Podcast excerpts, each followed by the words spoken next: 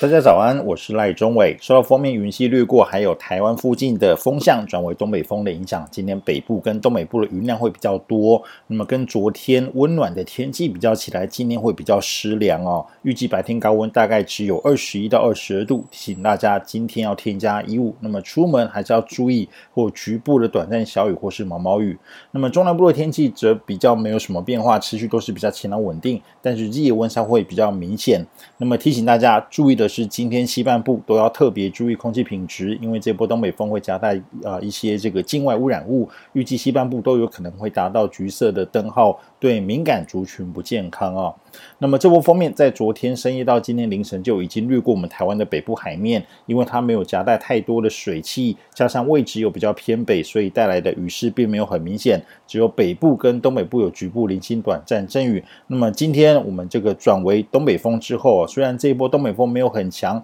但是迎风面的北部跟东北部还是会有一些浅薄云系，所以天空就会看起来啊，跟昨天比较起来就相对比较阴沉一些，没有像昨天那么晴朗稳定。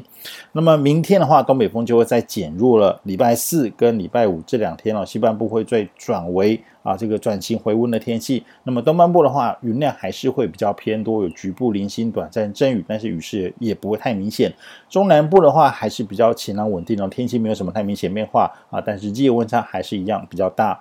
那么这个周末会再有一波东北风增强，跟这一波有点像哦，水汽没有很多，主要是北部跟东北部啊，在礼拜六到下个礼拜一会再转为云多偶雨的天气。中南部的话，天气变化仍然没有很明显，但是冷空气啊会比这一波稍微强一点，预计全台湾低温都有机会降到。啊，都有机会降，呃，这个两到三度，就是降到只剩下啊，大概啊十三到十六度左右。那么下个礼拜二开始，东北风啊，冷空气又会明显减弱，转为偏东风，比较稳定的天气。